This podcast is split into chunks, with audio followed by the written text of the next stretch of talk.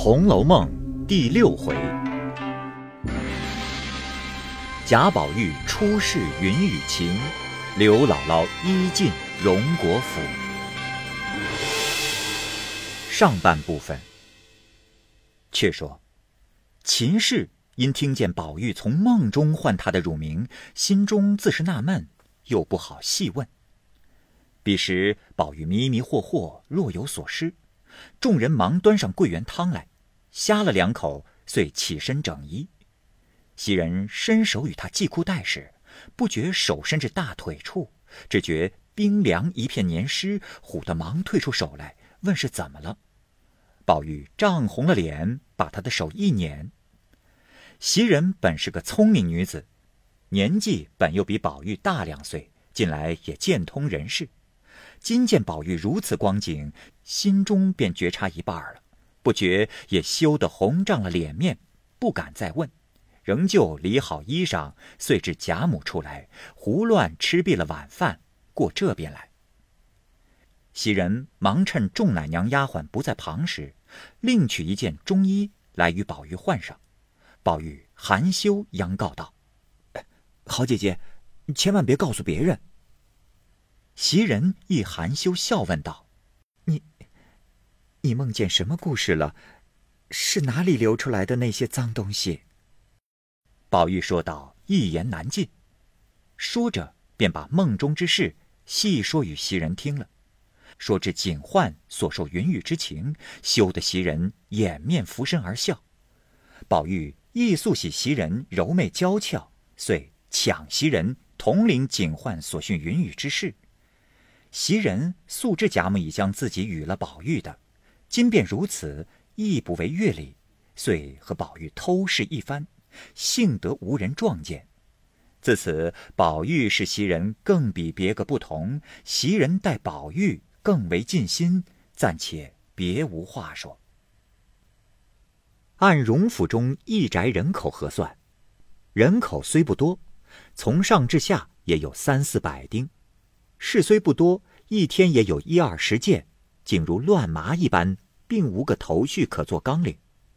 正寻思从哪一件事自哪一个人写起方妙，恰好忽从千里之外借斗之威，小小一个人家，因与荣府略有些瓜葛，这日正往荣府中来，因此便就此一家说来，倒还是头绪。你道？这一家姓甚名谁？又与荣府有甚瓜葛？且听细讲。方才所说的这个小小之家，乃本地人士，姓王，祖上曾做过小小的一个京官儿昔年与凤姐之祖王夫人之父认识，因贪王家的势力，便连了宗认作侄儿。那时只有王夫人之大兄凤姐之父与王夫人随在京中的。知有此一门连宗之族，余者皆不认识。母今其族已故，只有一个儿子，名唤王成，因家业萧条，仍搬出城外原乡中住去了。王成新近亦因病故，只有其子，小名狗儿。狗儿一生一子，小名板儿。嫡妻刘氏又生一女，名唤青儿。一家四口仍以务农为业。因狗儿白日间又做些生计，刘氏又操警救等事，青板子弟两个无人看管，狗儿遂将岳母刘姥姥接来一处过活。这刘姥姥乃是个积年的老寡妇，膝下又无儿女，只靠两亩薄田度日。今者女婿接来养活，岂不愿意？遂一心一计帮衬着女儿女婿过活起来。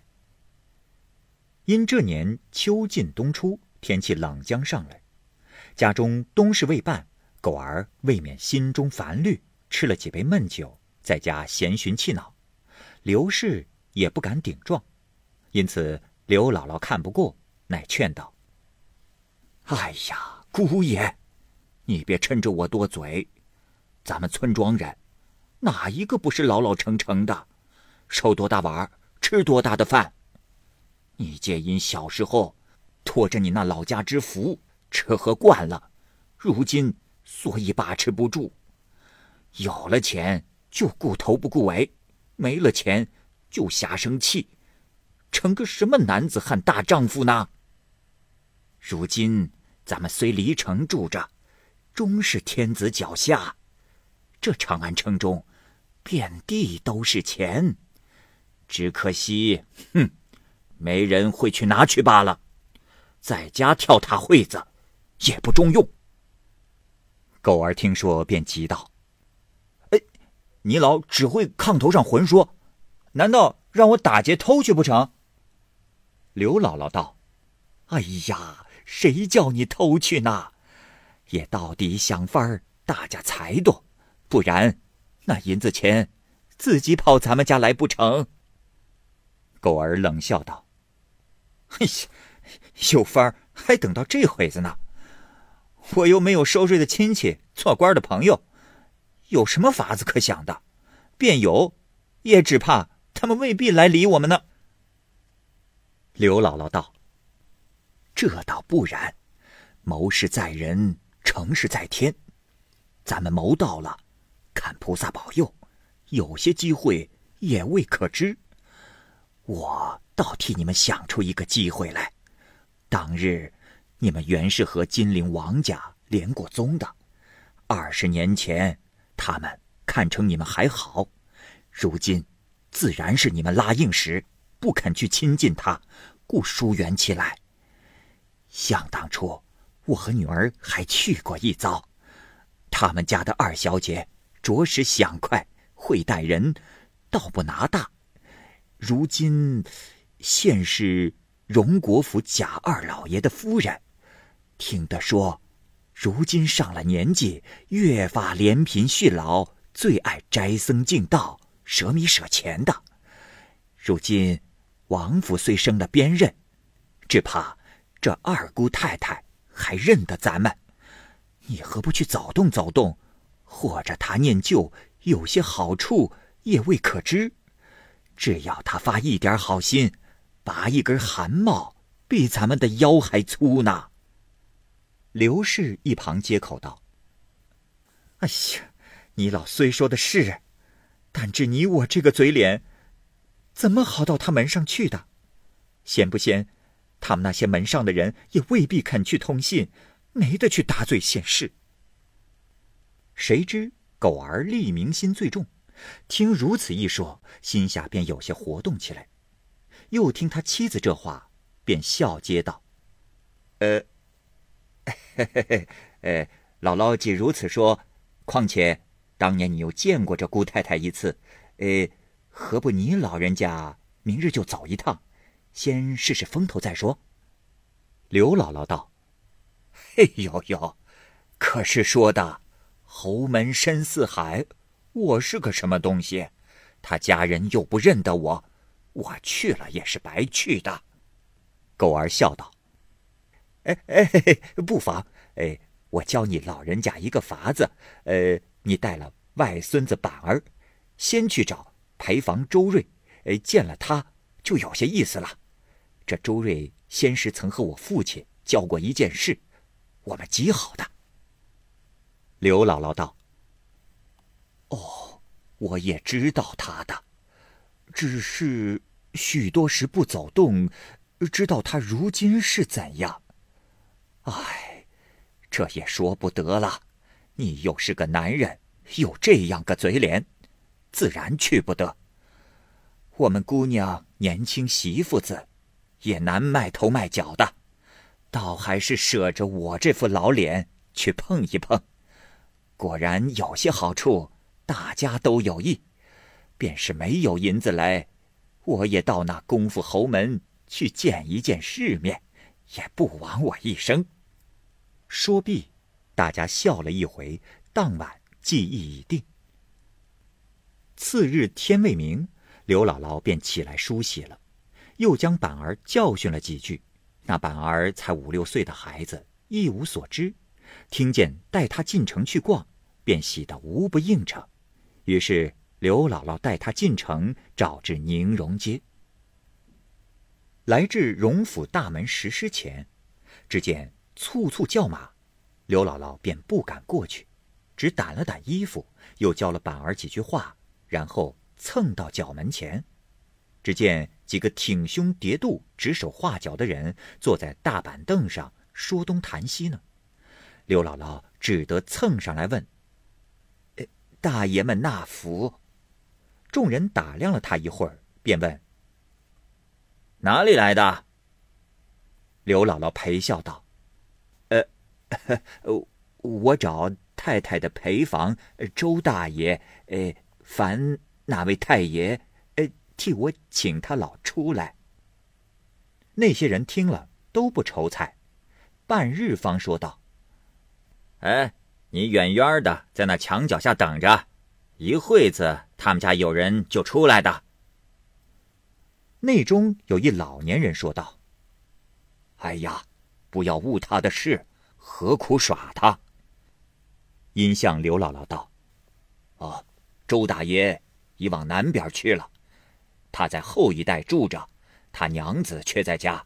呃，你要找时，从这边绕到后街上后门上去问就是了。”刘姥姥听了，谢过，遂携了板儿绕到后门上，只见后门歇着些生意担子。也有卖吃的，也有卖玩耍物件的，吵吵闹闹，二三十个小孩子在那里厮闹。刘姥姥便拉住了一个道：“我问哥儿一声，有个周大娘，可在家吗？”孩子们道：“嗯，哪个周大娘？我们这里周大娘有三个呢，还有两个周奶奶，不知是哪一行当的。”刘姥姥道：“啊，是。”太太的陪房周瑞，孩子道：“哦，这个容易，你跟我来。”说着，跳窜窜的引着刘姥姥进了后门，至一院墙边，只与刘姥姥道：“这就是他家了。”又叫道：“周大娘，有个老奶奶来找你呢，我带了来了。”周瑞家的在内听说，忙迎了出来，问：“是哪位呀？”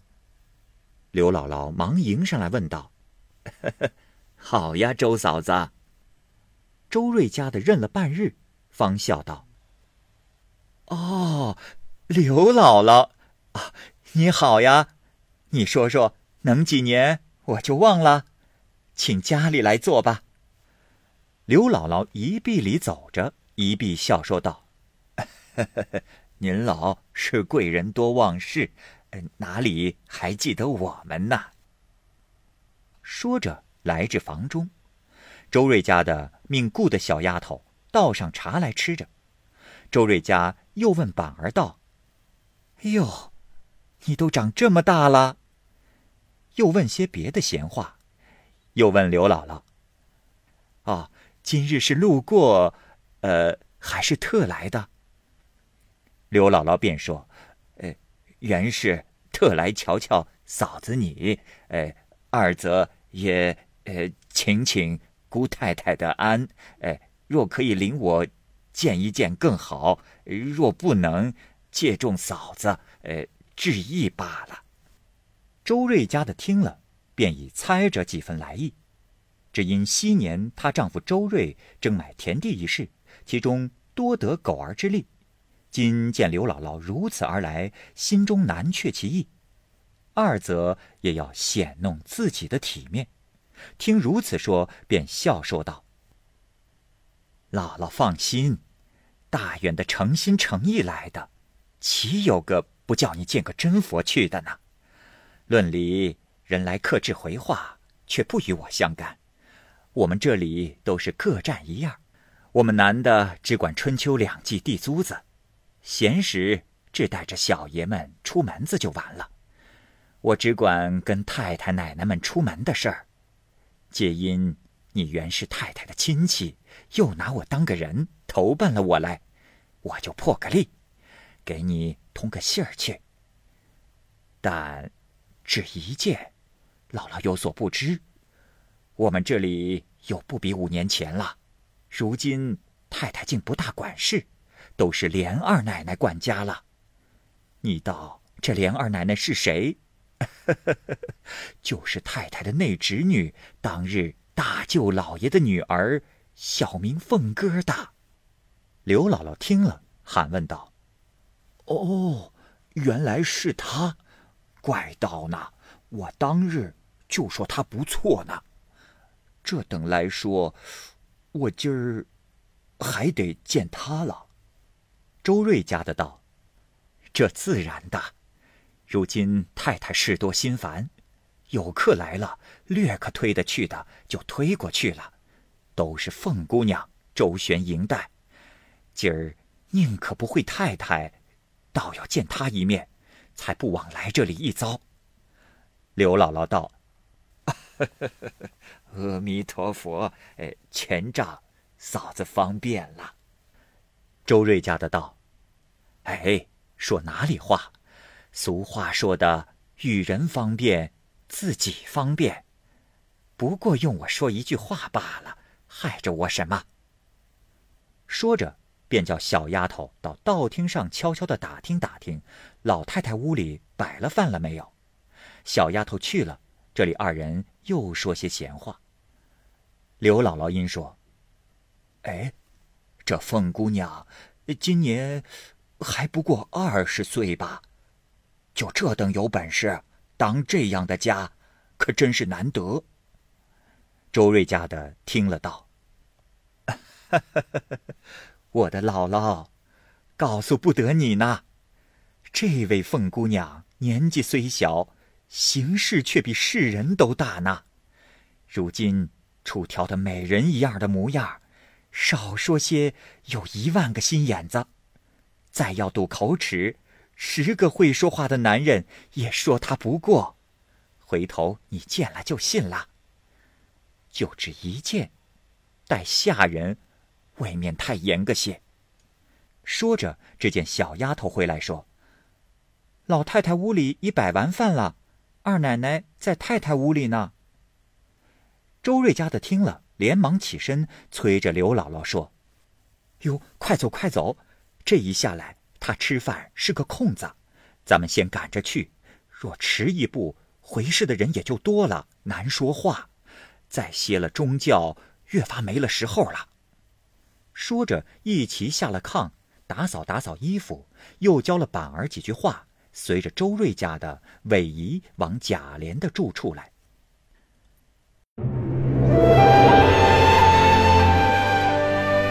好，各位听友，由于时间的关系，我们这期节目就先播到这儿。